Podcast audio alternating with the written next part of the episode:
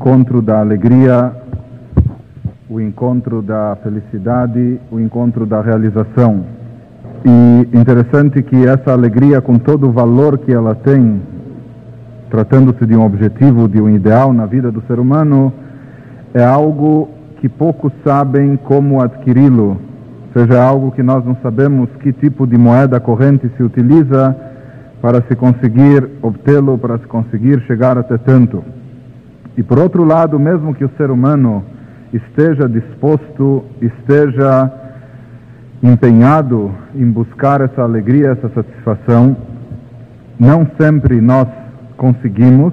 E por outro lado, aquilo que é o contrário, que é o inverso, que é a tristeza, a melancolia, que acaba gerando e levando a uma depressão, é algo muito comum na vida de todo ser humano, especialmente na nossa época, talvez mais do que em outras. Isso também é algo que nós devemos procurar saber, conhecer e avaliar como é possível evitar essa depressão, como é possível contornar e superar uma depressão. O que vem a ser depressão, eu creio que não há necessidade de explicar, eu creio que todos nós entendemos bem e com certeza cada um de nós em sua vida já passou por momentos difíceis, já passou por crises ou situações depressivas. E mais ou menos o que vem a ser a depressão, a tristeza, a melancolia, todos nós sabemos.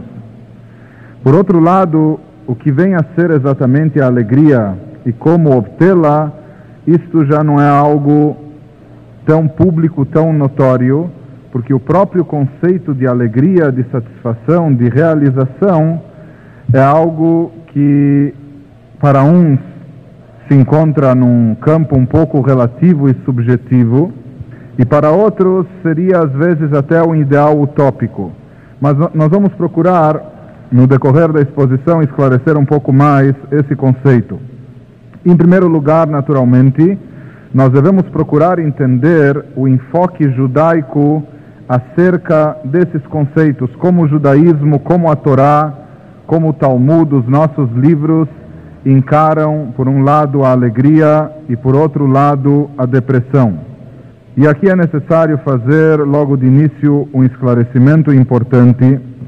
Nessa área existe um equívoco muito grande, existe um engano. Às vezes as pessoas têm a tendência de pensar que um homem religioso, uma pessoa religiosa, é uma pessoa um pouco melancólica, uma pessoa que tem sobre si um jugo pesado, um fardo grande e, portanto, associam a ideia do religioso a um pouco, no mínimo, de melancolia, de tristeza, uma pessoa que está num processo constante de penitência, de arrependimento, e muitas pessoas associam a tristeza, a melancolia, a própria depressão ao aspecto religioso, às vezes considerando inclusive isso como algo positivo, como uma mitzvah.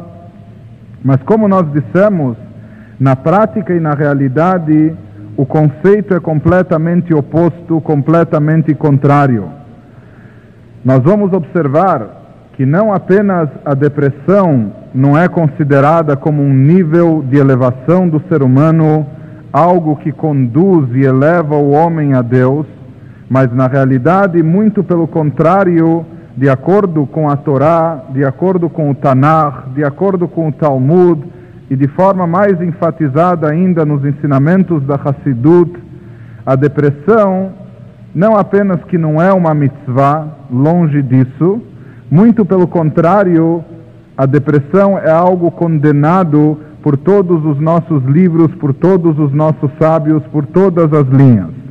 Isso que nós encontramos nas nossas obras da obrigatoriedade da alegria dentro da pessoa, como disse o rei David, o salmista, no seu livro de Salmos de Cânticos, Ivdu et Hashem besimcha, sirvam a Deus com alegria. E na realidade, servir a Deus com alegria não é apenas um detalhe dentro do serviço religioso, mas como nós podemos observar da Torá, isso vem a ser um fator preponderante, um fator dos mais essenciais, a tal ponto que na Torá nós temos uma passagem que é uma das passagens, por assim dizer, mais pesadas. Quem já leu o texto ou quem acompanhou a tradução daquele trecho conhecido como Tochecha, há um trecho na Torá, inclusive esse trecho se repete por duas vezes, que traz o contrário das bênçãos, que traz e descreve situações das piores que poderiam advir ao nosso povo e que infelizmente em determinados momentos e épocas da história se concretizaram de acordo com as previsões da Torá em função de certos acontecimentos. E a Torá lá descreve coisas, no mínimo negativas, coisas terríveis, coisas que nós, inclusive quando é feita a leitura na sinagoga, o leitor da Torá faz essa leitura em voz baixa, ele diminui o tom da voz e lê em voz baixa. Inclusive existe na própria Allahá, na lei, considerações de quem deve ser chamado na Torá para esse trecho. Simplesmente haviam pessoas que tinham medo e receio de serem chamadas nesse trecho. Tão pesados são os termos que a Torá utiliza em torno daquele contexto. E no meio de toda essa exposição, um certo instante a Torá faz uma observação. Por que que tudo isso está ocorrendo? Responde o Passuco, versículo Tachat asher lo et Hashem elokecha besimcha ubetuv levav mirov kol. Pelo fato de você não ter servido ao Criador com alegria e com satisfação. E daqui se faz uma observação muito interessante. Vejam bem, o versículo não fala que a pessoa não estava bem, que a pessoa não se conduziu bem, que a pessoa não serviu o Criador. Talvez a pessoa esteja fazendo tudo isso direitinho, mas como diz a Torá, pelo fato de você não estar fazendo isto com alegria, com satisfação, isso já pode acarretar aquelas 98 bênçãos ao contrário que estão descritas lá na Torá. Ou seja, tudo isso em função de que não da ausência do trabalho, do serviço a Deus, das boas ações, de uma boa atividade do ser humano, mas simplesmente, exclusivamente pela ausência e pela falta de alegria e de satisfação. Tamanha importância é que a Torá dá a alegria que deve reinar no coração do ser humano, a satisfação que o ser humano deve ter. Isso se encontra não apenas na Torá e no Tanakh, mas isso nós encontramos mais tarde na nossa literatura de Alahá, nos nossos livros de legislação, nos quais nós encontramos leis às vezes as pessoas se equivocam, imaginam que o livro da Torá é um livro de história, mas nós temos livros como Maimônides, o Shulchan Aruch, que são códigos de leis, ou seja, que tudo que está lá determinado são leis práticas que devem ser aplicadas. E lá o Rambam, o Maimônides, determina no final de Ilchot, Shmitin Veyovlot, diz o Maimônides que Avodat Hashem, mitoch simcha, o serviço a Deus com alegria é uma das bases, um dos fundamentos, algo de mais essencial que existe dentro da religião judaica. Inclusive, Maimonides traz como ilustração, como exemplo, a atitude do rei David. O rei David, na sua época, queria construir o templo, o Beit HaMikdash. Ele queria que a arca divina que continha as tábuas da lei, o Sefer Torah, se encontrasse num lugar bonito, num lugar respeitoso, num lugar que inspirasse as pessoas.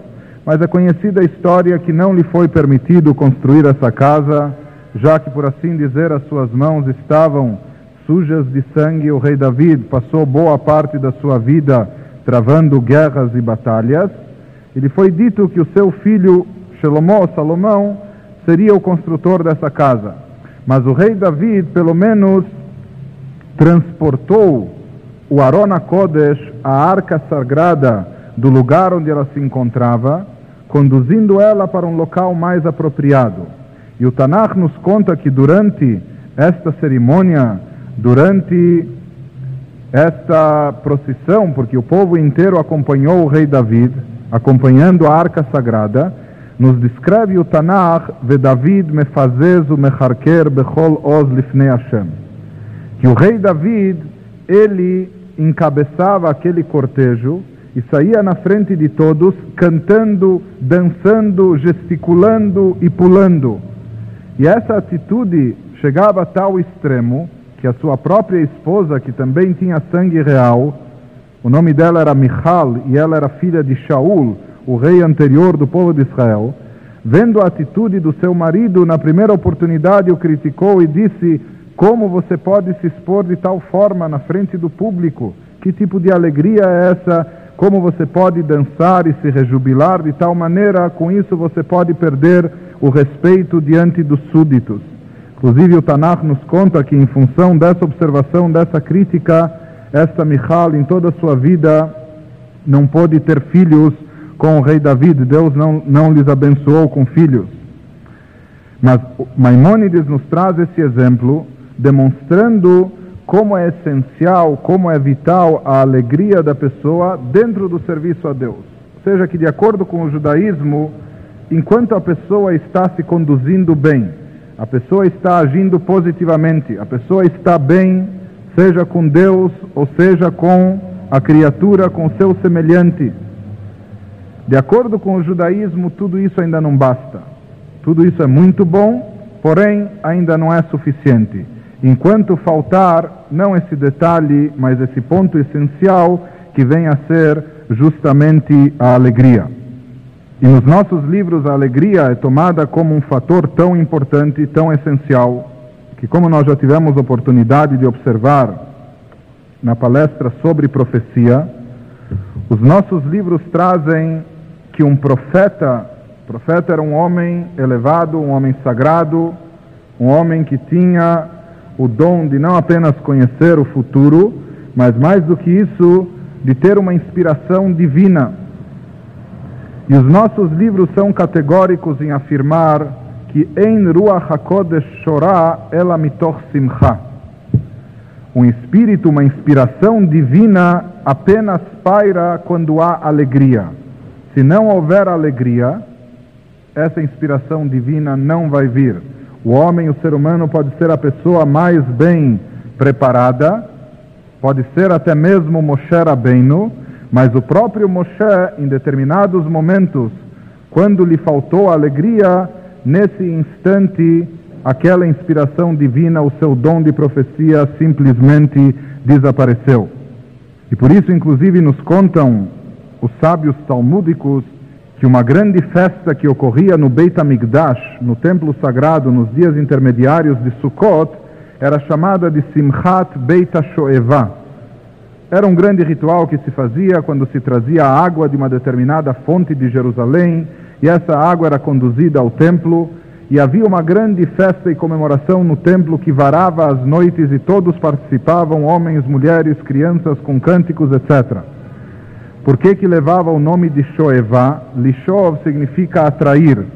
Explicam os livros Shemisham Shoavim Ruach HaKodesh. Dessa alegria, desse ambiente de alegria contagiante, naturalmente não é em cada ambiente, aqui nós entramos naquele ponto que alertamos no início, do que, que vem a ser alegria. Hoje em dia uma pessoa pode ir passar quatro dias no sambódromo, esperando que paire o espírito e dom de profecia sobre ele, mas não necessariamente isso vai ocorrer porque a definição de alegria nem sempre é aquela que se enquadra na concepção do ser humano ou do ser humano ocidental, dentro da mentalidade que nós fomos educados ou condicionados.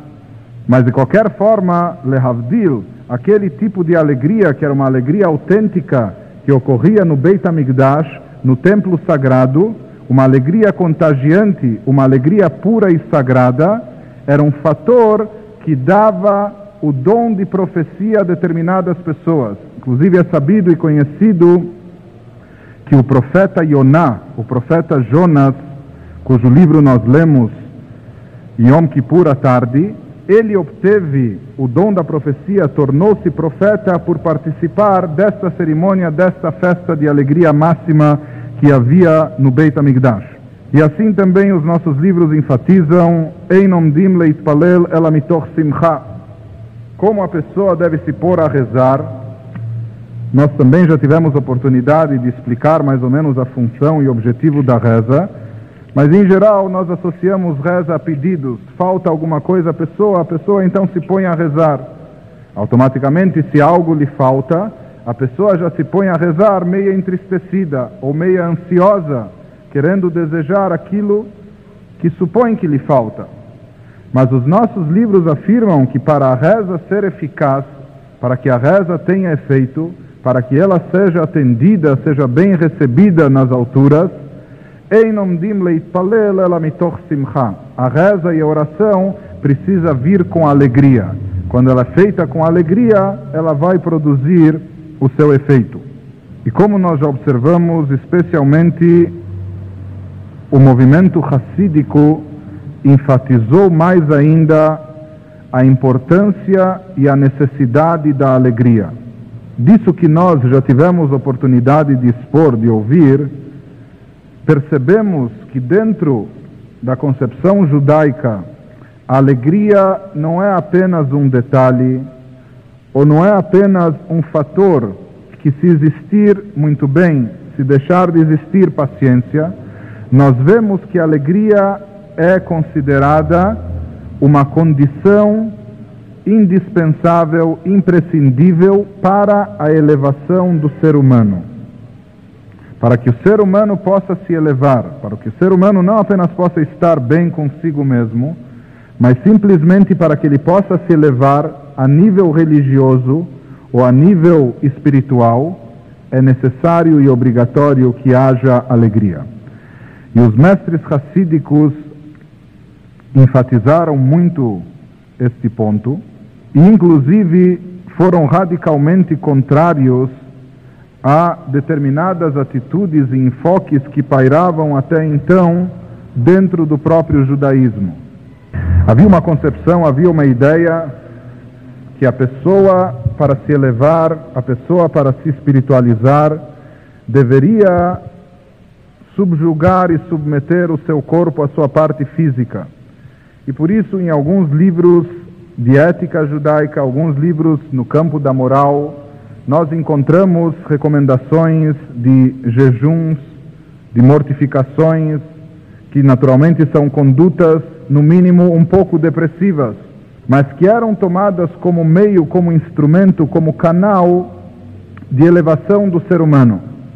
Porém, quando chegou o movimento racídico, naturalmente aqui nós não estamos falando dos jejuns de Yom Kippur, de Shabeav, etc., mas de práticas de jejuns que eram adotadas além daquilo que a Torá prescreveu. Haviam pessoas que jejuavam toda semana, segunda e quinta-feira. Haviam pessoas que jejuavam às vezes durante toda a semana, do nascer do sol até o escurecer. Quando chegou o movimento racídico, todo esse tipo de procedimento foi totalmente condenado.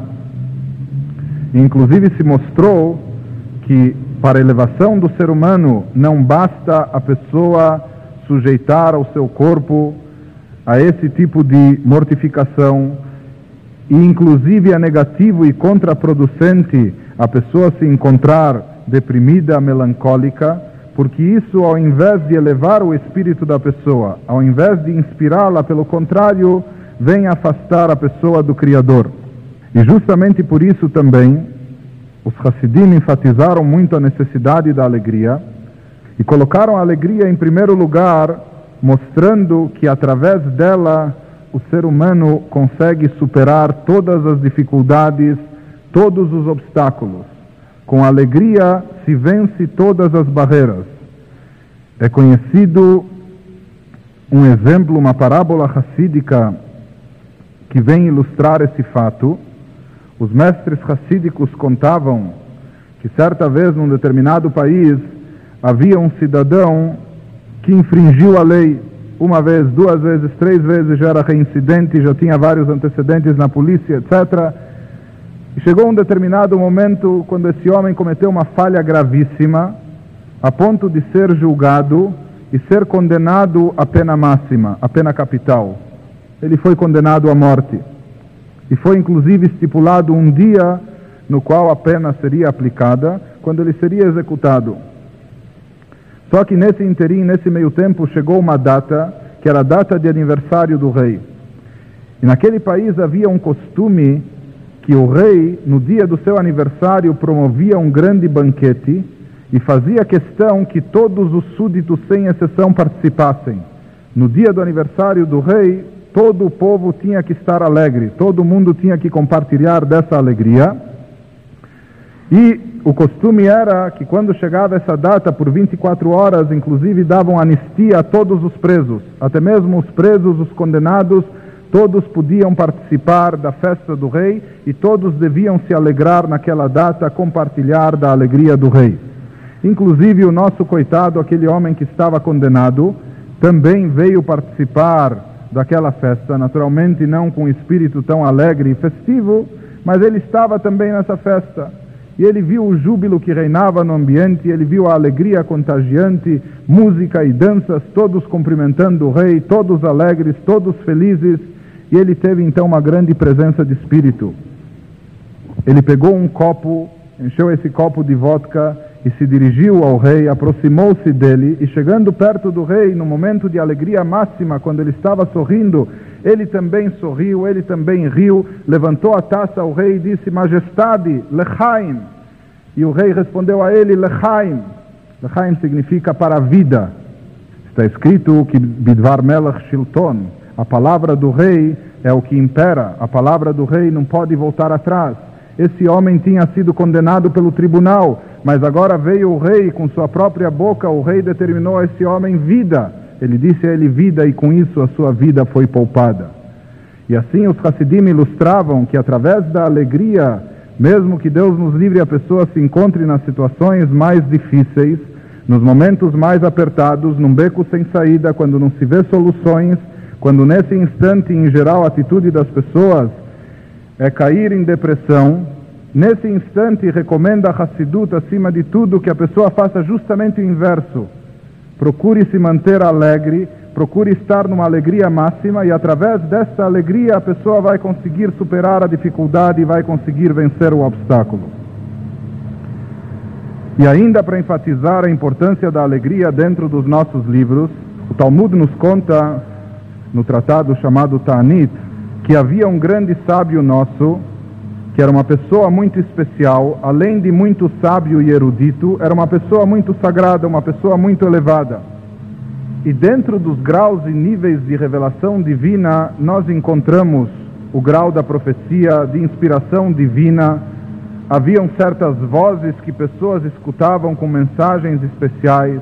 Haviam pessoas, como existem pessoas que eram consideradas videntes, e haviam pessoas que presenciavam um fenômeno especial que é chamado e conhecido na nossa literatura por Gilui Elial, a revelação de Elial, do profeta Elias. O profeta Elias é um personagem muito especial na nossa história, na nossa literatura.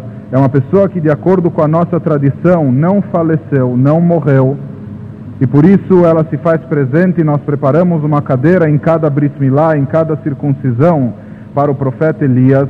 Em todas as casas judaicas, no final do Seder de Pesach, se abre as portas para que ele também possa assistir o Seder e se enche uma taça de vinho em sua homenagem, e assim por diante.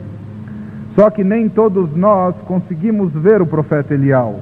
Nós podemos acreditar que ele está lá presente, mas nem todos nós somos capazes de enxergar.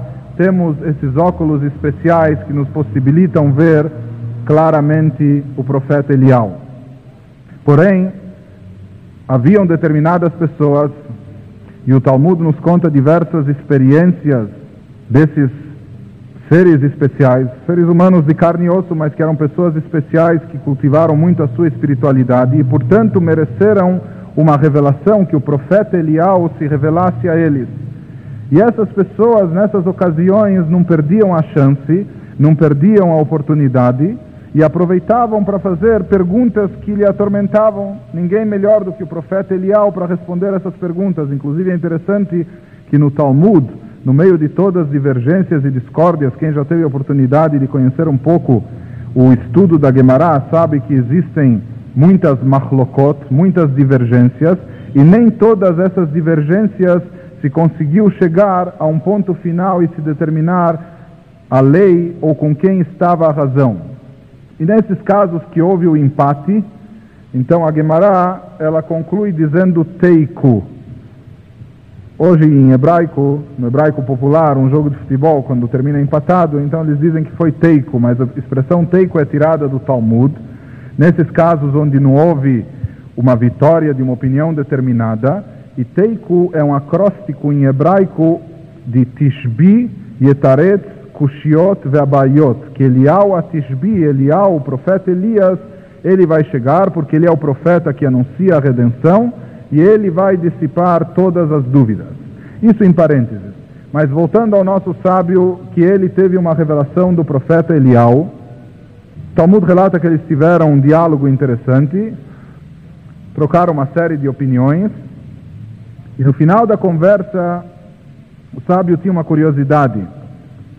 Aqui nós devemos fazer uma observação. Quem já estudou Pirkei Avot, talvez conheça aquela Mishnah na qual uma pessoa se depara com um sábio nosso e lhe oferece eh, mundos de dinheiros, rios de dinheiros para ele vir morar na sua cidade.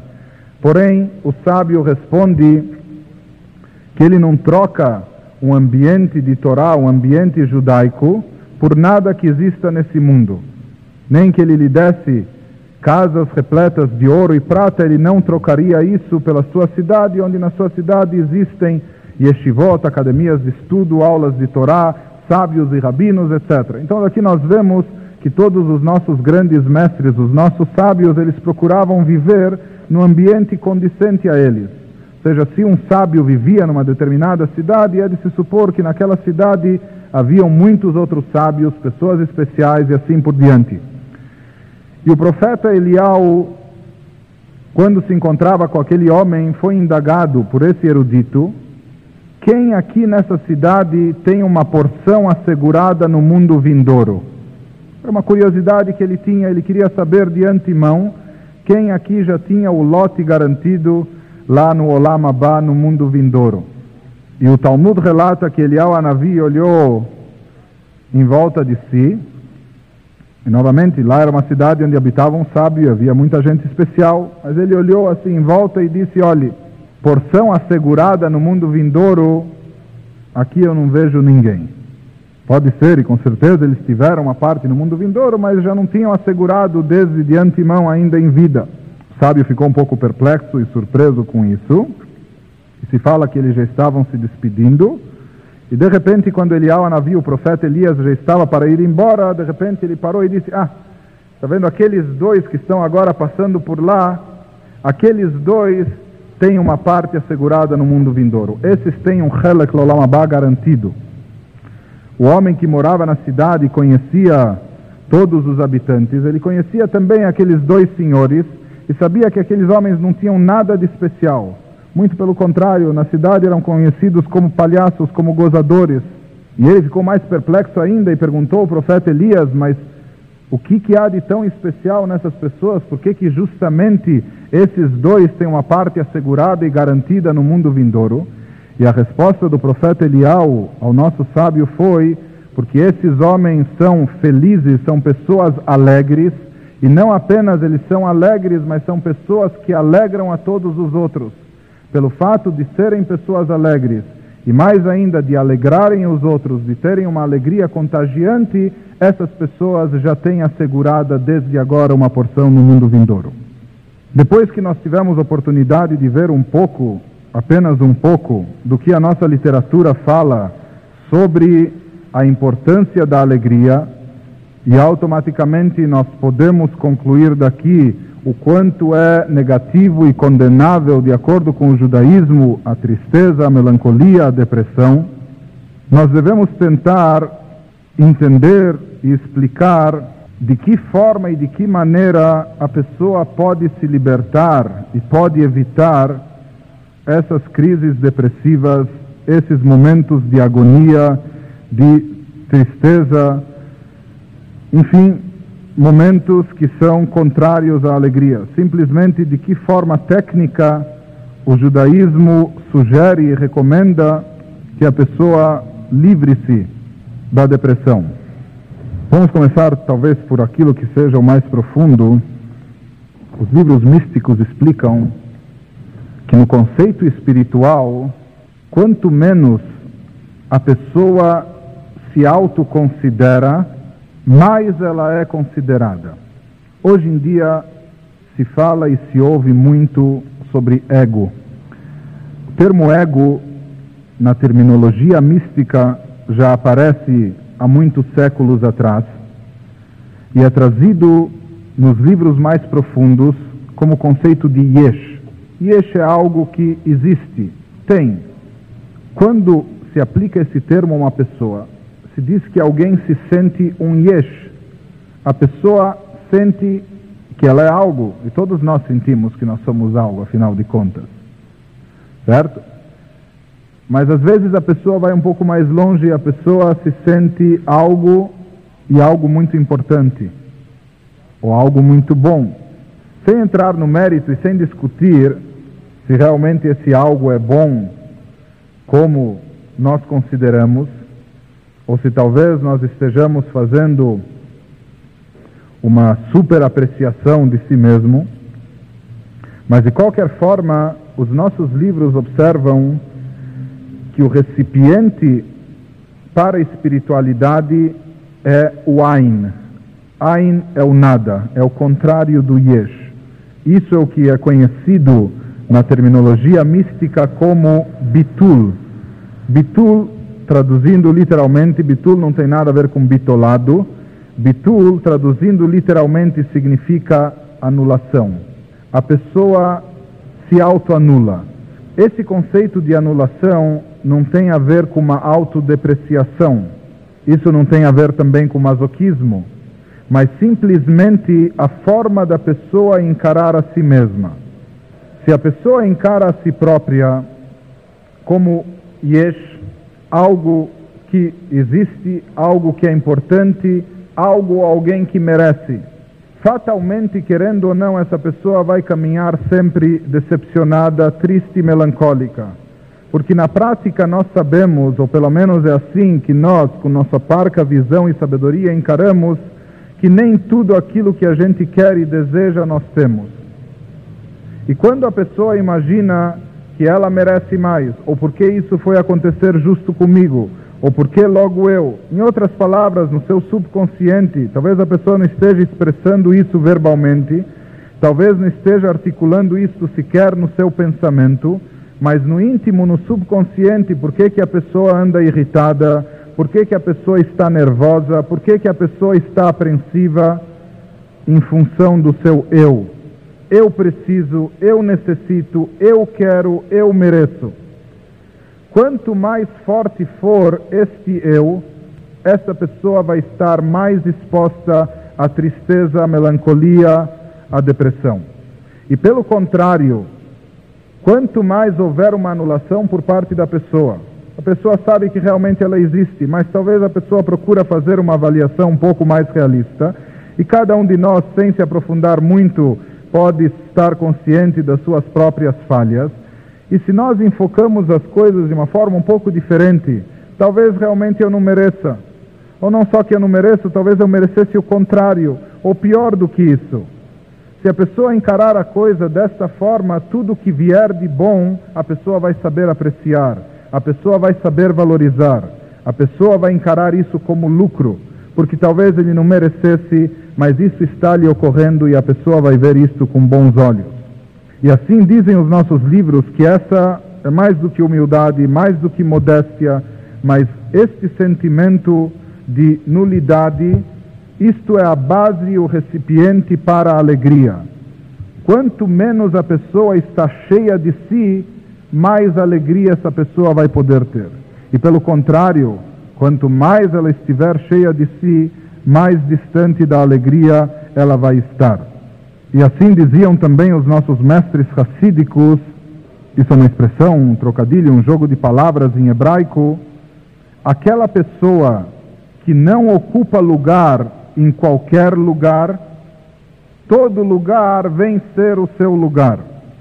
Aquela pessoa que não ocupa lugar, uma pessoa que não exige atenção personalizada ou que não imagina ser o centro de todas as atenções, uma pessoa que simplesmente não acha que ele seja o centro do universo, aquela pessoa que não ocupa lugar, entre aspas, vai se sentir bem em todo lugar, em qualquer situação, em qualquer momento. Todo lugar vem a ser o seu lugar. Essa pessoa consegue se condicionar, esse condicionamento é automático. Essa pessoa sabe se adaptar a todas as situações sem se render à depressão. Inclusive é famosa e se conta uma história racídica de um discípulo que certa vez procurou o seu mestre e esse discípulo veio com um problema. Esse homem sempre andava triste e cabisbaixo e irritado porque sentia de uma forma ou de outra que todo mundo pisava sobre ele.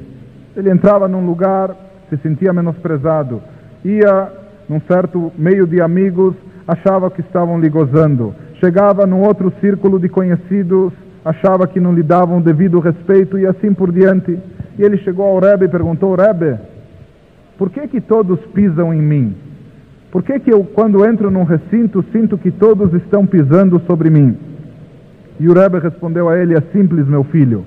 O problema é que quando você entra num recinto, você ocupa todo o espaço do recinto, você enche toda a sala, então se torna inevitável que as pessoas pisem em cima de você, já que você está em todo lugar, querendo ou não, todo mundo tem que pisar sobre você. Então a solução disso às vezes é a pessoa se diminuir um pouco, diminuir no sentido de não ocupar tanto espaço ou não atribuir tanta importância àquilo que vem a ser apenas o nosso egoísmo, o nosso interesse, e dessa forma a pessoa vai se livrar de muitos problemas, a alegria já vai fluir automaticamente e essa tristeza vai ser evitada. Porém, quando nós tratamos de melancolia e depressão, nós devemos observar que um dos fatores principais causadores da depressão é a preocupação do ser humano. Todos nós temos preocupações, só que muitas vezes essas preocupações acabam excedendo o limite.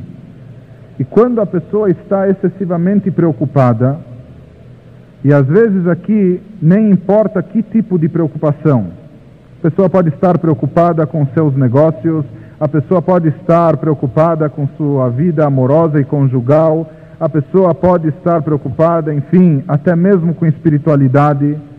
Mas quando há uma preocupação e essa preocupação se torna excessiva, no final das contas, a pessoa acaba não conseguindo se libertar dela e acaba caindo em depressão. A depressão é uma consequência da preocupação. E a preocupação, por sua vez, às vezes é encarada como um antônimo da ocupação. E daqui vem todas as teorias de terapia ocupacional. Às vezes simplesmente é bom que a pessoa esteja ocupada, porque se parte do princípio que quanto mais ocupada a pessoa estiver, menos tempo para se preocupar ela vai ter.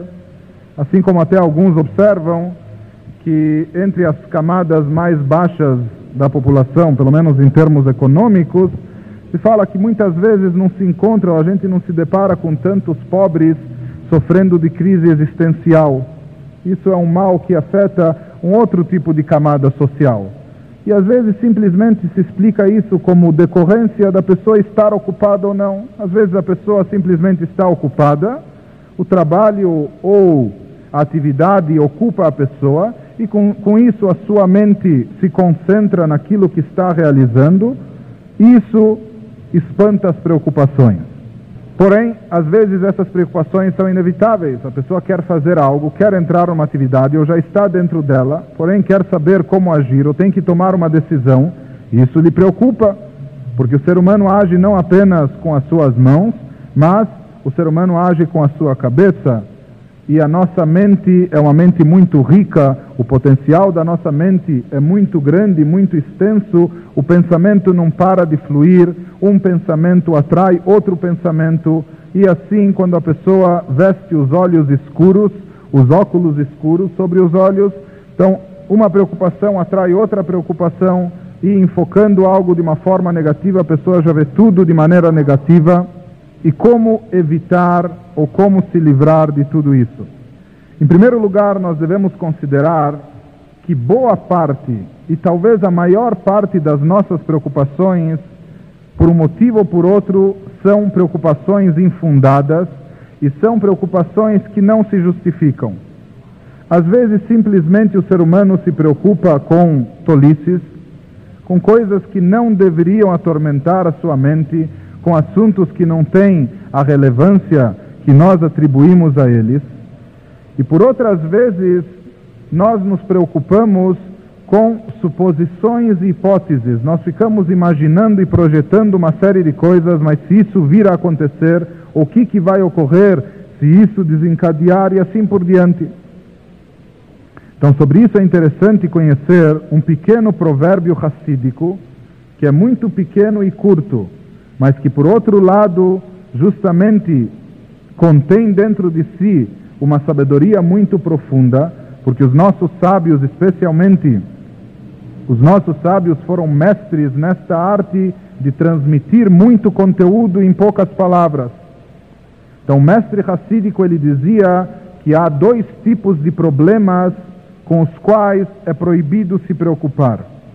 Dizia que há dois tipos, duas categorias de problemas com as quais a pessoa de forma alguma não deve se preocupar. A primeira categoria de problemas seriam aqueles problemas solucionáveis, aqueles problemas que têm solução.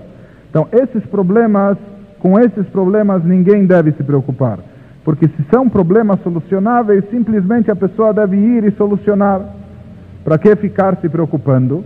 Se o problema tem uma solução, que a pessoa se dirija à solução e resolva o problema e não se preocupe.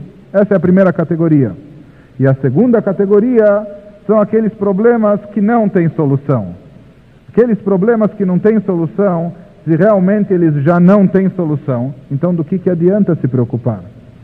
Se eles não têm solução, o que, que vai ajudar a pessoa a ficar se deprimindo, a pessoa a ficar se comendo e se remoendo? E como é conhecido aquilo que os médicos especialistas dizem, nós não contraímos, nós não temos úlcera daquilo que nós comemos, e sim nós temos úlcera daquilo que está nos comendo, certo? A pessoa acaba se comendo e se remoendo em função de uma série de problemas. E novamente, se esses problemas são solucionáveis, a melhor coisa é a pessoa não ponderar, não se preocupar, é assumir uma postura de ir e resolver. Pode ser chato, desagradável, etc., difícil, mas vai e resolva, liquide o problema, livre-se dele e dessa forma a pessoa vai também excluir qualquer tipo de preocupação com a depressão que a segue. Ou na linguagem de um outro mestre racídico nosso, ele dizia que todo tipo de preocupação é proibido, com exceção de um. Só há um tipo de preocupação, só existe um tipo de preocupação que é justificado. Qual seria? Dizia se a pessoa está preocupada, então isso é muito preocupante. A pessoa deve se preocupar pelo fato de estar preocupada. A única preocupação que se justifica é a preocupação que a pessoa deve, tar, deve ter quando se vê preocupada. Mas os nossos livros se aprofundam mais nesse tema e nos demonstram que, na realidade, a preocupação é uma falta de confiança e fé. Os próprios, os próprios médicos dizem e afirmam que a fé é o melhor remédio, representa o melhor medicamento contra a preocupação e contra a depressão. E por outro lado, se a pessoa se vê em situações na qual ela se encontra pensativa e demais pensativa e preocupada, isto demonstra que algo falta na sua fé. O Talmud nos fala que um ladrão, antes de assaltar, ele também para, fecha os olhos e às vezes faz alguma coisa com sua mão e diz: Deus, por favor, me ajude para que o roubo possa ser bem sucedido. Também é uma demonstração de fé. Apesar de ele ter mãos muito hábeis, mas ele não confia apenas em si próprio, antes de roubar, ele pede uma ajuda a Deus. Ele acredita, porém, esta fé ainda não é tão convincente esta fé não chegou a envolver a pessoa a ponto dela se identificar com as ideias que esta fé exige. No momento que a pessoa realmente acredita, no momento que a pessoa se identifica com aquilo que crê, com aquilo que sente, esta fé deve conduzi-lo a uma nova postura na vida, a um tipo de enfoque, uma maneira de encarar todos os fatos que seja diferente daquele que não acredita. E os nossos livros falam muito sobre esse assunto e falam muito sobre a pretensão do ser humano, a megalomania por parte do ser humano de querer ajudar a Deus. Na realidade, nós devemos partir do princípio que após 5.749 anos de criação, o Criador já tem muita experiência, ele vem dirigindo o mundo, certo, com alguns dissabores, etc., mas ele já tem muita experiência e vivência nesse campo. Na prática, o que, que ocorre? Muitas vezes, sem perceber, nós estamos querendo assumir uma postura de estar no lugar de Deus, de determinar as coisas, de saber estabelecer o que é melhor, o que deve ser feito, e se aconteceu de outra forma, de outra maneira, então nós nos frustramos, nós nos preocupamos, nós caímos em depressão. E os nossos sábios dão um exemplo a isso, dizem com que, que isso se compara. Falam que havia um pobre camponês que era um viajante, era um vendedor ambulante, ele viajava para vender a sua mercadoria e ele tinha o seu mostruário que ele carregava numa mala muito pesada, eram no mínimo 30 quilos que ele tinha que carregar, e ele viajava para outras cidades para poder vender a sua mercadoria, e naturalmente essas viagens eram estafantes, eram muito cansativas. E se conta que certa vez ele estava carregando aquela pesada valise, aquela pesada mala sobre os seus ombros, e justo passou um homem rico da cidade montado na sua carruagem, e ao avistar aquele pobre homem, aquele vendedor tão suado, ele não teve dúvidas, logo ele mandou, mandou o cocheiro parar e disse ao homem: Venha, suba aqui na carroça e eu vou lhe dar uma carona, eu vou lhe levar até o lugar onde você deseja chegar. E o homem naquele instante ficou contentíssimo, ele ficou realizado. Imagina, ele estava tão cansado caminhando a pé Agora ele recebeu uma carona, ele não teve dúvidas, ele subiu na carruagem, não tinha palavras para agradecer aquele homem tão bom e piedoso e ficou obrigado, eu lhe agradeço, mas muito obrigado. E foram seguindo viagem. Só que de repente, o nosso homem rico, ele vira os olhos para trás no banco onde estava sentado o nosso pobre viajante e vê que o homem ainda tinha a mala sobre os ombros, ele continuava segurando a mala de 30 quilos sobre os seus ombros. Tão perplexo com esse tipo de atitude, ele pergunta a ele: Mas me diga, se você já está na carroça, por que, que você ainda segura todo esse peso nas suas costas? Ele disse: Olhe, na realidade eu já agradeço muito que o Senhor deu uma carona a mim, que eu pude subir na carruagem. Eu não quero aumentar o peso e a carga na carruagem, portanto eu faço questão de segurar isso sobre as, nossas, as minhas costas. Na realidade, sem perceber, muitas vezes nós estamos segurando fardos e cargas nas nossas costas que são absolutamente desnecessários. Se a pessoa realmente acredita que ela está tomando carona na sua vida, que não somos apenas nós que dirigimos os rumos da nossa vida, não somos apenas nós sozinhos que resolvemos os nossos problemas, se a pessoa tem uma fé, uma compreensão e uma consciência de que realmente ela está sendo carregada por essa carruagem maior, está sendo dirigida e conduzida, então que a pessoa já deixe esse ônus, essa carga e os encargos sobre a carruagem também. Isso não vai aumentar o peso, não vai tornar mais difícil a viagem do cocheiro ou para o dono da carruagem, muito pelo contrário.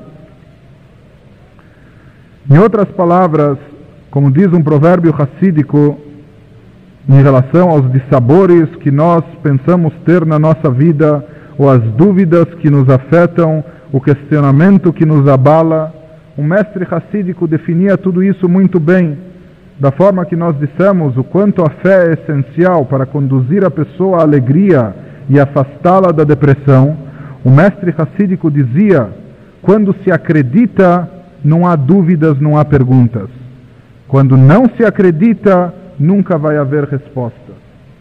Quando a pessoa realmente acredita, tudo que vem a ocorrer, tudo que vem a acontecer, não abala essa pessoa. Não há perguntas, não há dúvidas, não há questionamento. A pessoa sabe aceitar essas situações. Porém, quando falta este gesto de acreditar, todas as explicações, todas as justificativas, todos os argumentos nunca serão convincentes.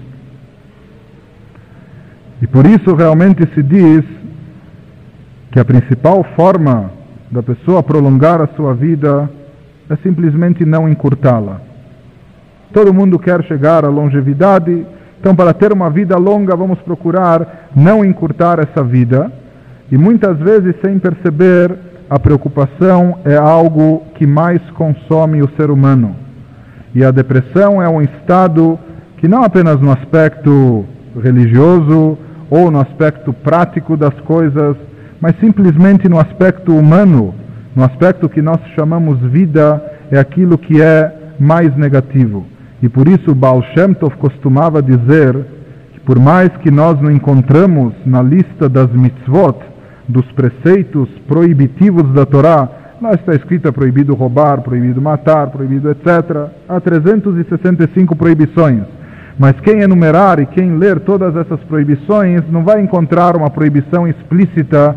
É proibido estar triste, estar melancólico, estar depressivo. Mas o Baal Shem Tov dizia por mais que isso não se enquadra no rol das averot, das transgressões, isso é pior, está abaixo de todas as transgressões.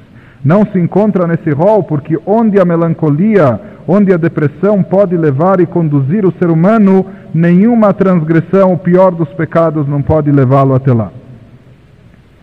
Isso muitas vezes ocorre simplesmente em função de um enfoque incorreto que a pessoa tem, principalmente em relação aos acontecimentos que surgem, que ocorrem, e esses dissabores, ou que nós às vezes encaramos como dissabores, que temos que enfrentar na nossa vida. Existem aqueles que se levantam de manhã cedo e logo se despertam, abrem os braços e encaram mais um dia de desafio, se levantando com vontade e com disposição.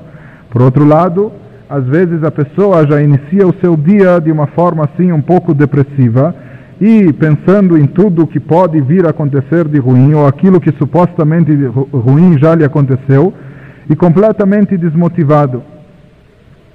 Nós já temos receitas dos nossos sábios de como encarar tudo isso. Nós já tivemos outras oportunidades de, de contar como os nossos sábios reagiam a esses tipos de, de acontecimentos Haviam sábios que, quando lhe ocorriam coisas que supostamente eram ruins, a primeira reação deles era afirmar Gamzu letová. Isto também é para o bem. E esses sábios realmente sabiam projetar como aquilo que à primeira vista parecia uma coisa ruim, uma pessoa, uma coisa má, uma coisa que prejudicava, na realidade, no fundo, no final das contas, era um fator positivo. Ou como dizia um outro sábio, Kol made avid rahmaná letava vid. Tudo que Deus faz é para o bem. E sobre isso o Talmud nos relata uma história muito interessante. O Talmud nos conta que o sábio Hillel, certa vez, estava voltando de uma viagem e, se aproximando da sua cidade, escutou gritos de tormentos, gritos de desespero. Isso quando ele estava já na rua da sua casa. E todos ficaram assustados, a sua comitiva, aqueles que acompanhavam, tinham receio que algo tinha acontecido na casa do mestre, mas Hillel estava tranquilo. E quando perguntavam a Hillel por que, que ele não está preocupado, então ele disse: Na minha casa ninguém grita, na minha casa ninguém lamenta. Ou seja, que esse sábio, não apenas que ele estava tão imbuído desse espírito, mas ele soube transmitir para todos os seus familiares uma educação de tal forma, de tal maneira, que ele sabia que na sua casa não se gritava, não havia motivo para gritos, para prantos, para lamentos na sua casa, porque mesmo sobre as coisas supostamente ruins que ocorriam, a reação na casa de Hillel era diferente. E em geral os nossos sábios também nos ensinaram, também foram mestres em nos educar a observar tudo pelo lado positivo. Talmud nos conta, por exemplo, que certa vez cinco grandes mestres, os, cinco maiores sábios da geração que presenciou a grande desgraça que foi a destruição do Beit HaMikdash, a destruição do templo em Jerusalém há mais de 1900 anos atrás.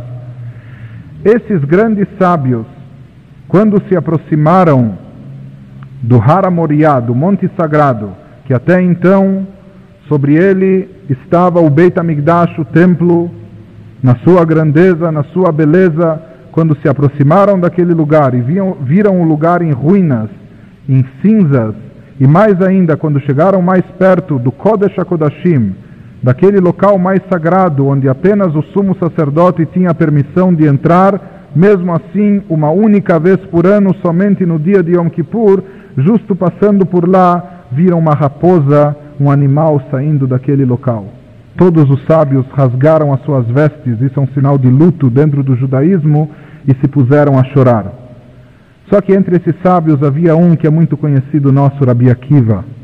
E esse Rabi Akiva se pôs a rir, começou a sorrir. E todos os outros sábios perplexos perguntaram ao Rabi Akiva, por que que você está rindo?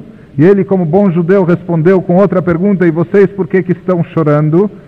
Eles disseram, mas como nós não vamos chorar? Aquele lugar tão sagrado, o santuário máximo dentro do judaísmo, hoje está destruído, as cinzas, exposto aos animais. Vendo essa cena, não devemos chorar. Disse a eles Rabi Akiva, é justamente por isso que eu estou rindo, porque todos esses fatos e acontecimentos já foram previstos pelos nossos profetas. E eu percebi que tudo de ruim e mal que eles profetizaram aconteceu. Enquanto isso não tivesse ocorrido, eu poderia questionar e duvidar se as boas profecias, as profecias de redenção, se elas vão se concretizar ou não. Mas agora que eu vi e percebi que toda a parte ruim se cumpriu e se concretizou, eu não tenho dúvidas que a parte boa e positiva vai se cumprir e vai se realizar, e daqui por diante nós só vamos ter alegrias. E por esse motivo Rabi Akiva estava rindo e sorrindo.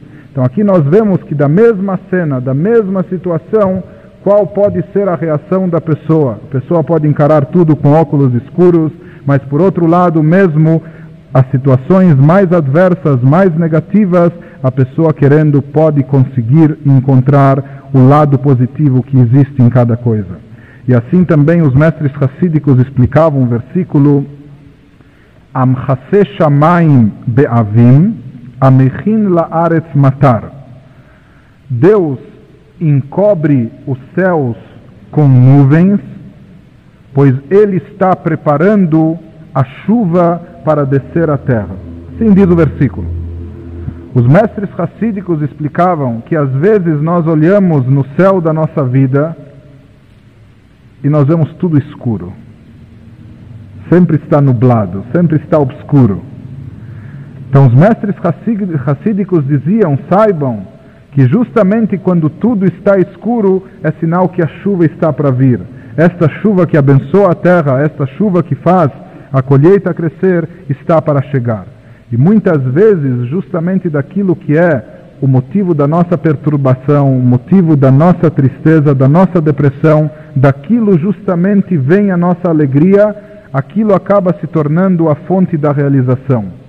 Um outro versículo, Ve'et le Yaakov, quando há um momento de desespero para Yaakov, o Mimena Ivashea, dele ele será salvo. Em geral, as pessoas leem apenas que ele conseguirá, conseguirá escapar e fugir desse momento. Mas os livros místicos dizem que dele, do próprio momento de tristeza e de agonia, da própria tristeza, do próprio dissabor, é que virá essa redenção, essa salvação. Por isso se dizia também que Besimchat Etzeyu, fala o versículo que com alegria você sairá. Com alegria a pessoa sai de todas as más situações, a pessoa consegue se livrar de todos os maus momentos. Como explicavam também mais um versículo, nós vamos trazer alguns exemplos de versículos.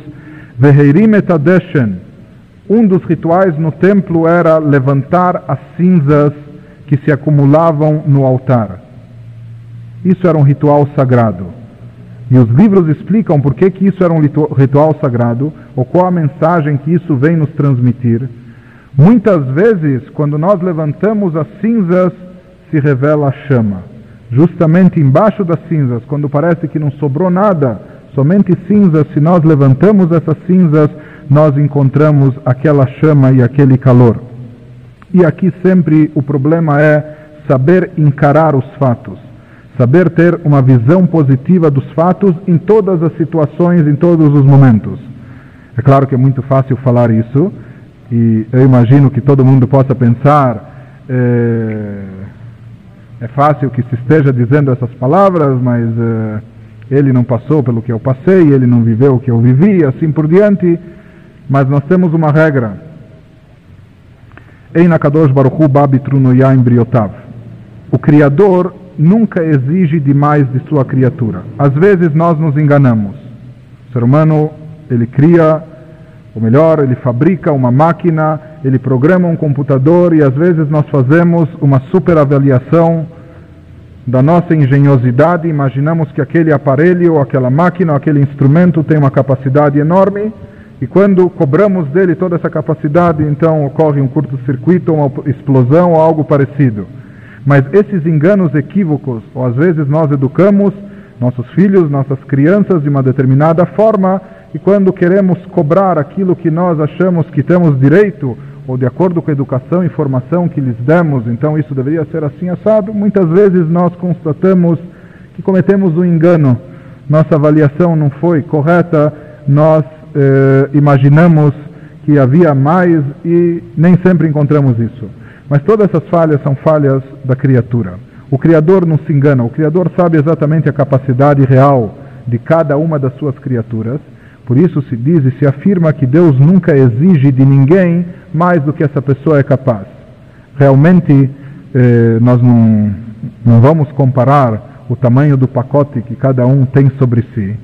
Cada um tem o seu próprio pacote, mas que cada um saiba que aquele pacote é referente a ele, que a pessoa tem capacidade de carregar esse pacote. Como dizia o mestre Hassidico, Rabzusha de Anipoli, esse Rabzusha afirmava que quando ele iria chegar ao tribunal celestial, quando ele chegasse depois de 120 anos de idade lá em cima, dizia: Eu não tenho medo que me questionem, me indaguem, por que, que você não foi tão bom como Avraham Avino, como patriarca Abrão? Por que, que você não foi tão santo quanto Moshe, assim por diante? Falou disso, eu não tenho medo. Meu receio é que me perguntem, Zushe, por que, que você não foi o que Zushe poderia ser? Sobre essa pergunta eu não sei se eu vou ter uma resposta. O que se exige da pessoa é que a pessoa seja exatamente aquilo que ela pode ser. E muitas vezes nós próprios, fazendo uma avaliação equivocada, em geral, em relação a nós mesmos, nós sempre nos enganamos para cima, nós arredondamos para cima.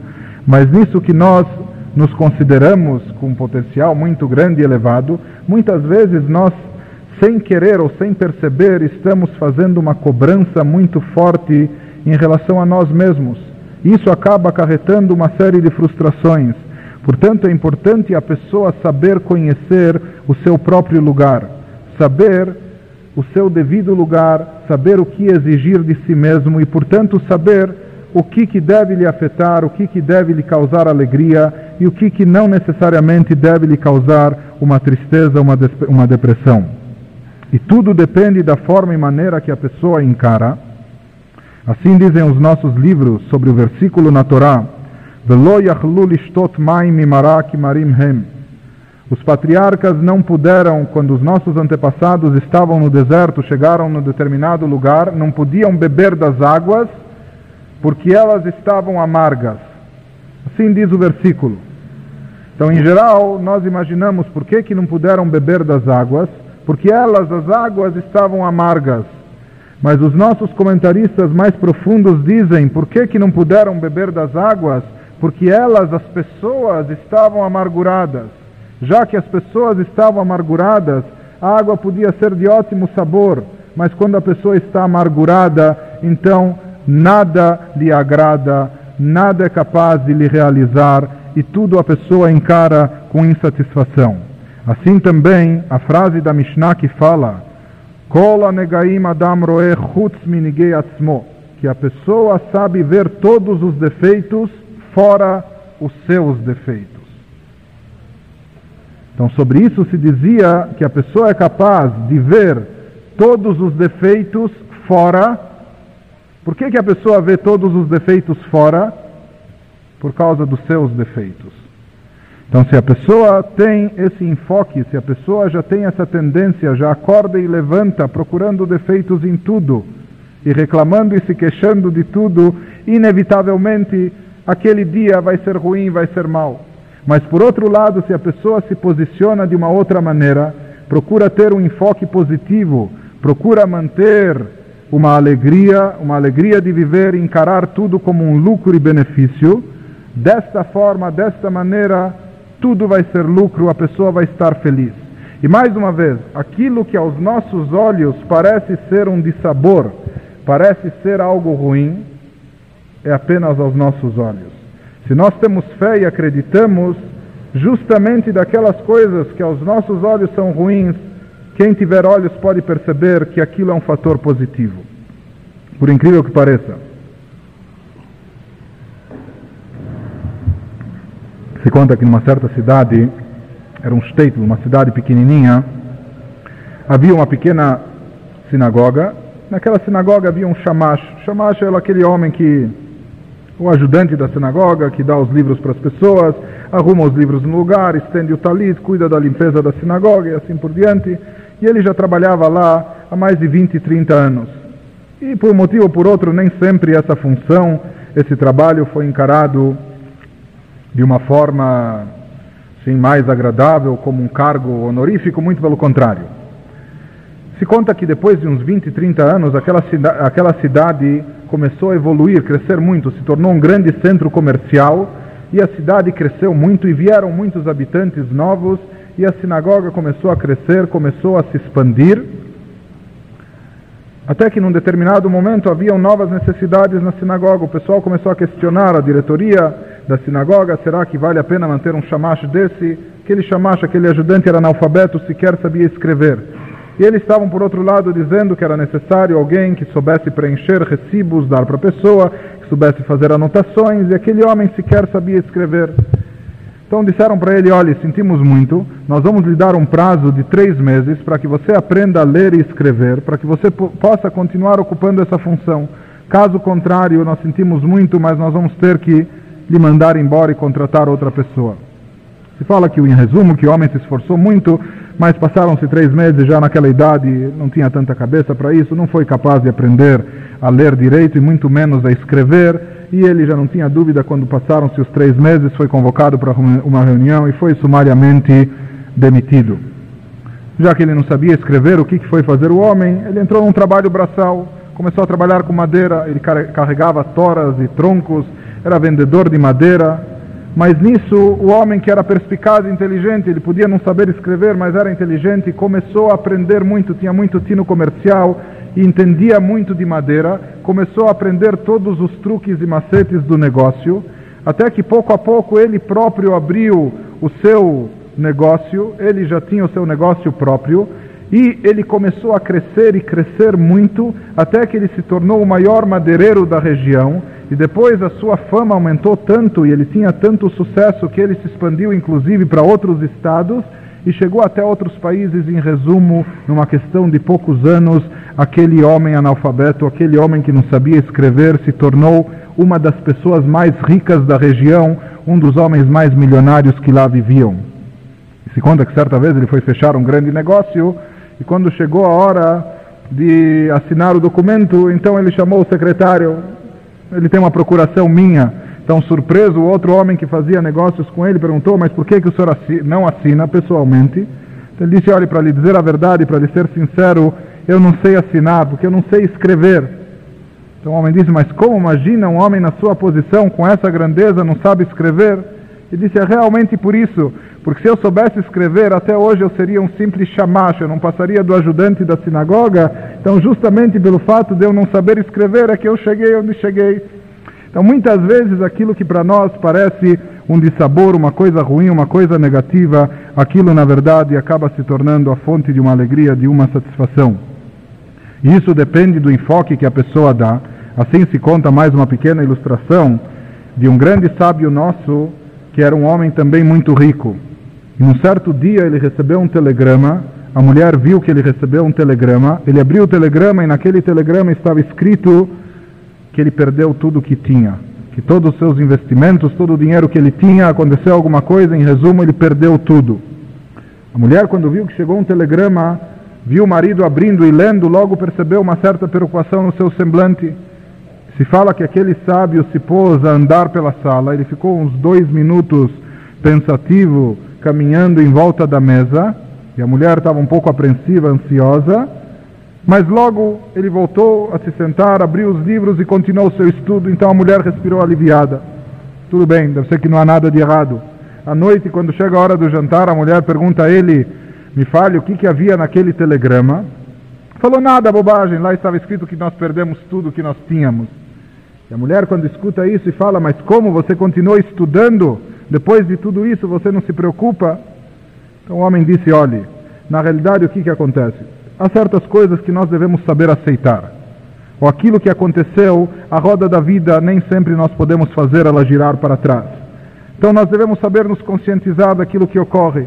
Então muitas vezes nos falta alguma coisa querida ou alguém querido. Acontece algo, e algo irreversível até.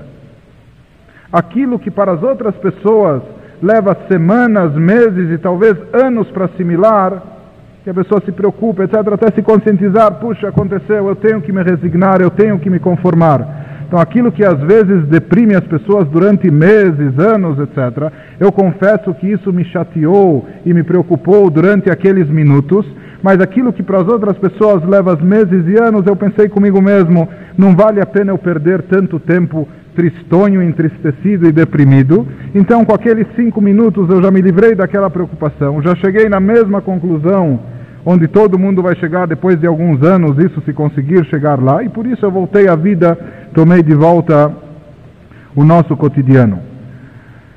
Isso também, não apenas em relação ao passado, mas principalmente em relação ao futuro. Muitas vezes a pessoa está preocupada com o futuro, tempos de crise, inflação, etc. O que, que vai ser o dia de amanhã? Será que nós vamos sobreviver? O que, que vai acontecer? Então, os nossos sábios sobre isso também têm uma recomendação muito importante: Dayalet sarata beshata. Basta o sofrimento na sua hora, para que você já prever o futuro, projetar o sofrimento e sofrer antes da hora da coisa acontecer. Existe aquele que sofre no momento, é uma perda, algo difícil, e às vezes a pessoa sofre depois porque não consegue se recuperar tão facilmente daquilo que lhe abala. Mas sofrer por antecipação, isso já é masoquismo. Por isso os nossos livros diziam, Altidag Sarat Mahar. Não se preocupe com o problema de amanhã, porque você nem sabe o que vai ser o dia de amanhã. Às vezes, do dia para a noite, da noite para o dia, as coisas se invertem a tal ponto que muitas vezes aquela preocupação nem é justificada. Por isso também havia um provérbio judaico que em hebraico isso é muito bonito e rima bem. Ha'avar Ain. O passado é nada, passou. Ahove Keheref Ain. O presente é como um piscar de olhos, passa muito depressa. Atid Adain. O futuro ainda está por vir. Portanto, Da'agaminain, preocupação para que, com que, se nem com o passado, nem com o presente, nem com o futuro, qual a conclusão? Kum shetelechaim. Levante-se e fale lechaim, a melhor coisa que tem que, que tem que se fazer. Mas às vezes o problema vem em função de outros fatores. Às vezes a pessoa está preocupada com o problema do espaço. O problema do espaço pode ser o concorrente comercial, pode ser o suposto ou a suposta concorrente amorosa, ou pode ser, enfim, todo outro qualquer ser que a gente imagina que ele, pelo simples fato de existir, talvez nos prejudique, ou talvez venha tirar algo que pertence a nós ou que nós reivindicamos para nós, imaginamos pertencer a nós. Então, sobre isso, também os nossos sábios faziam algumas observações. Em primeiro lugar, partindo do princípio que os nossos livros dizem nenhuma pessoa toca e mexe sequer naquilo que pertence a outro, sequer como um fio de cabelo.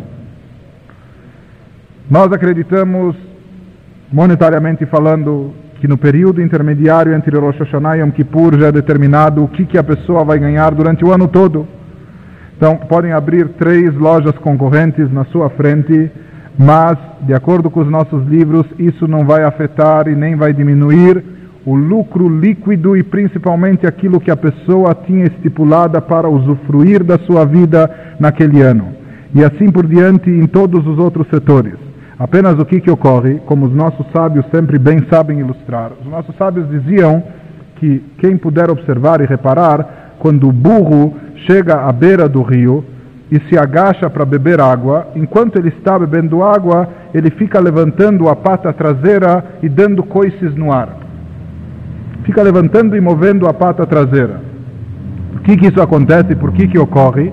Então a explicação é simples, não, não precisa muita filosofia para entender isso. Se fala que o burro, enquanto ele está bebendo água, a sua própria face, o seu próprio semblante se reflete na água, Só que o burro não sabe que se trata de si próprio. Ele imagina que existe um outro burro que também está querendo beber da mesma água do rio. Portanto, para afugentar o outro burro, ele fica dando coices, chutes e pontapés. E mesmo que houvesse um outro burro, seria muito tolice e burrice da sua parte imaginar que toda a água do rio não seja bastante suficiente para os dois e para três e quatro e cinco e assim por diante. E da mesma forma e maneira, às vezes a nossa preocupação excessiva com o que, que está acontecendo com os outros, o que, que os outros estão fazendo, ou será que isso não vai diminuir aquilo que nós temos e assim por diante, Muitas vezes isso é simplesmente decorrência de uma falta de visão correta dos fatos, porque se nós acreditamos, e mais ainda, nós sabemos apreciar aquilo que é nosso, estamos conscientes que aquilo que é nosso é aquilo que devemos ter, aquilo que nós necessitamos, com isso a pessoa se livra, principalmente nos nossos dias, de uma série de preocupações, de uma série de depressões, e assim consegue estabelecer esse equilíbrio que nós tanto buscamos. E sobre a ideia de como evitar, por isso nós falamos, enfatizamos como evitar a depressão, porque a solução ideal não é de como contorná-la ou como superá-la, mas sim, não vale a pena a pessoa estar em depressão sequer por um instante. Portanto, a pessoa deve saber como evitar isso. Se conta de um grande mestre racídico, hoje nós estamos contando muitas historinhas, de um grande mestre racídico que, apesar da sua idade, quando ele se dirigia ao mikveh, ao banho ritual, mesmo no inverno, quando as montanhas estavam cobertas de neve e quando havia uma crosta de gelo no solo e o solo era muito escorregadio, ele não tinha dúvidas, ele subia diretamente pela montanha e ia pelo caminho mais curto. E todo mundo circundava a montanha com medo de cair e escorregar.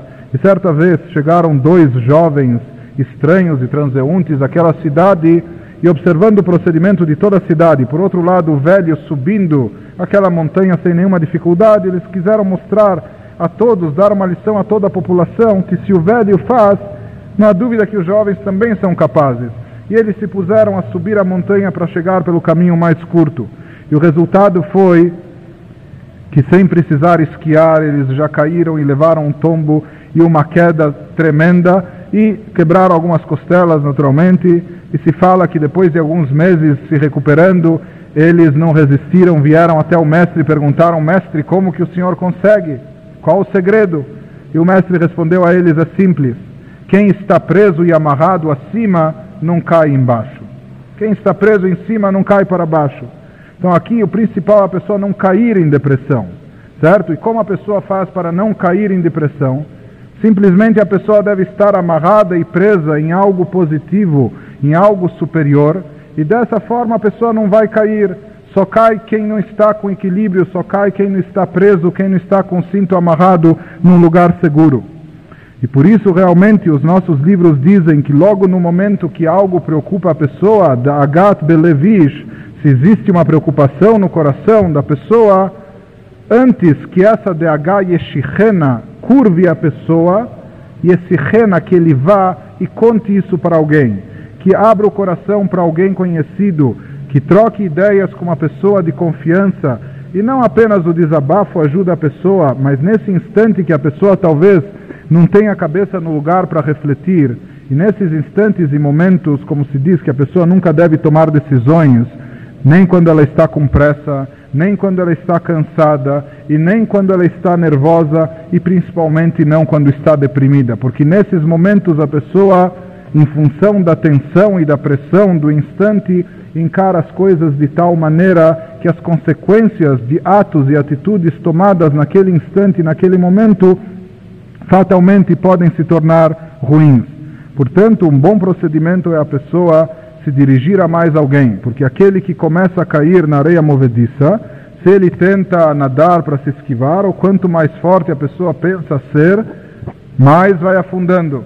Quanto que uma outra pessoa que está fora lhe estende a mão, a pessoa sai de lá facilmente. E por isso, dentro do judaísmo, existem essas mitzvot, esses preceitos tão importantes de Bikur Holim, visitar enfermos, Nihum Avilim, consular enlutados e tudo mais. É claro que aquelas pessoas não se encontram na situação ele não está no lugar do doente, ele não está na posição do enlutado, mas justamente por isso, pelo fato da pessoa não estar tão envolvida e, portanto, não se encontrar tão deprimida, ela pode estender uma mão e nos ajudar nesses instantes difíceis, Deus nos livre. E o principal também, a pessoa saber analisar e dissecar o problema. Em primeiro lugar, é necessário a pessoa ser objetiva, saber qual é o problema. Às vezes nós nos envolvemos tanto pela melancolia, pela depressão, que até nos esquecemos de qual é o problema. Quando já sabemos qual o problema, às vezes até é bom e interessante pensar na pior hipótese. Qual é a pior hipótese alternativa? O que, que pode acontecer no pior dos casos? E então, quando a pessoa está munida desses dados de forma objetiva, procurar de uma forma racional saber como agir. E aqui nós devemos lembrar que, por um lado, se o ser humano não é capaz de impedir, bloquear e cessar o seu pensamento, por outro lado, existe uma grande vantagem no ser humano. O ser humano não pode parar de pensar. Às vezes a pessoa não quer pensar, algo lhe entristece, lhe deprime. A pessoa gostaria de fechar a mente e ir dormir, sem precisar tomar calmantes e soníferos, etc. Mas a pessoa não pode parar de pensar. Tudo bem, a pessoa não pode parar de pensar, mas por outro lado, existe uma grande vantagem que o ser humano não é capaz de pensar em duas coisas simultaneamente. A nossa mente não para de pensar realmente, mas por outro lado ela não pode pensar duas coisas ao mesmo tempo.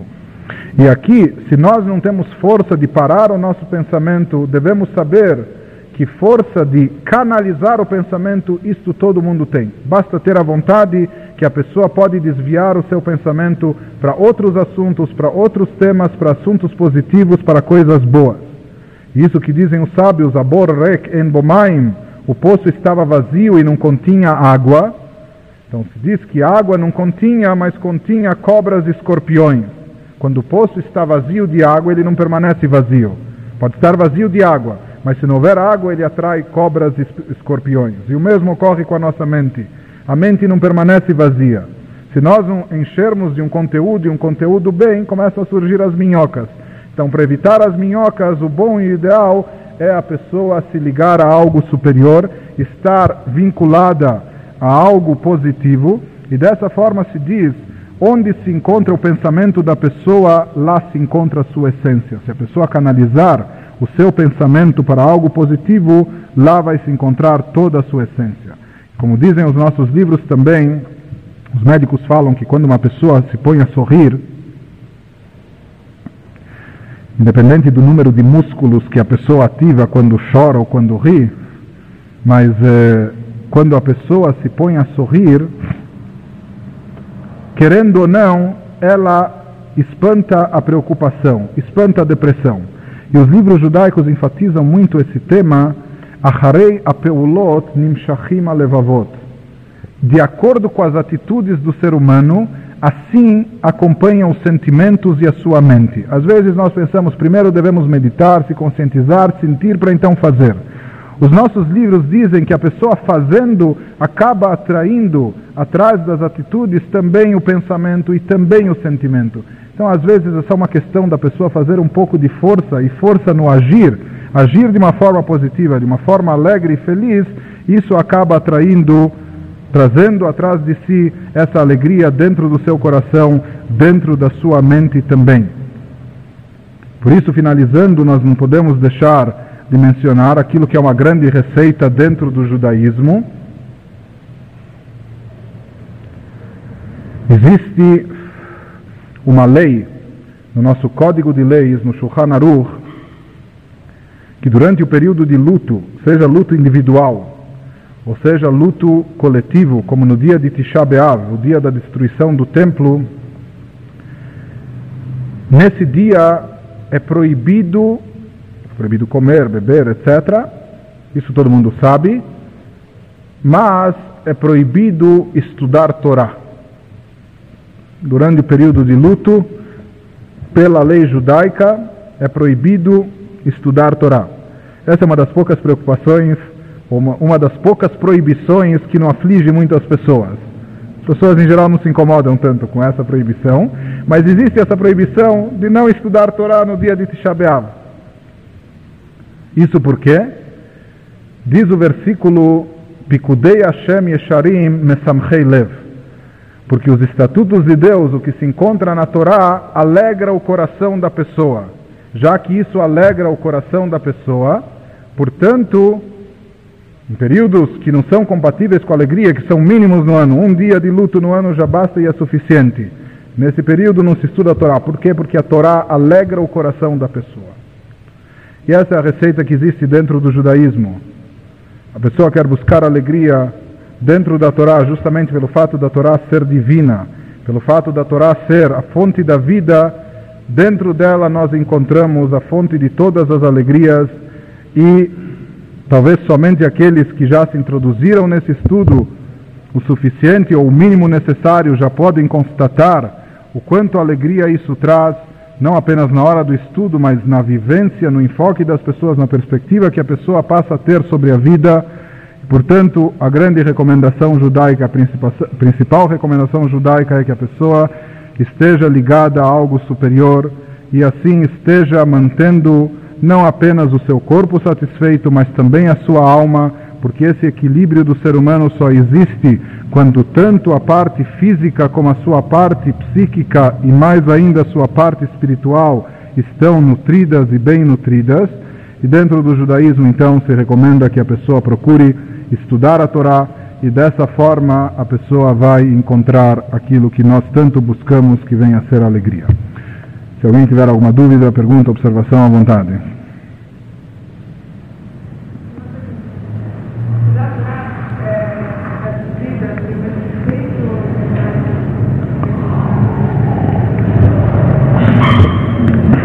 A pergunta foi se estudar Torá em hebraico ou na sua tradução, se isso faz alguma diferença no efeito.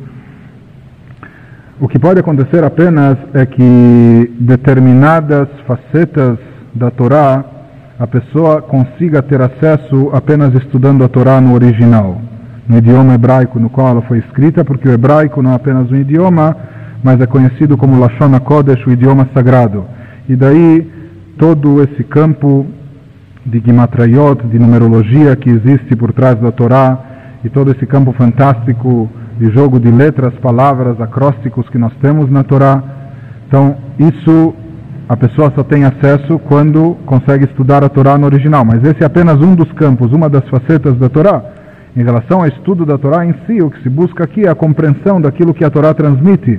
Isso não só que pode ser obtido em qualquer língua e idioma, pelo contrário, é mais recomendável que seja feito naquele idioma que a pessoa tem acesso, para que realmente a pessoa possa compreender e assimilar aquilo bem, e naturalmente isso produz o mesmo efeito.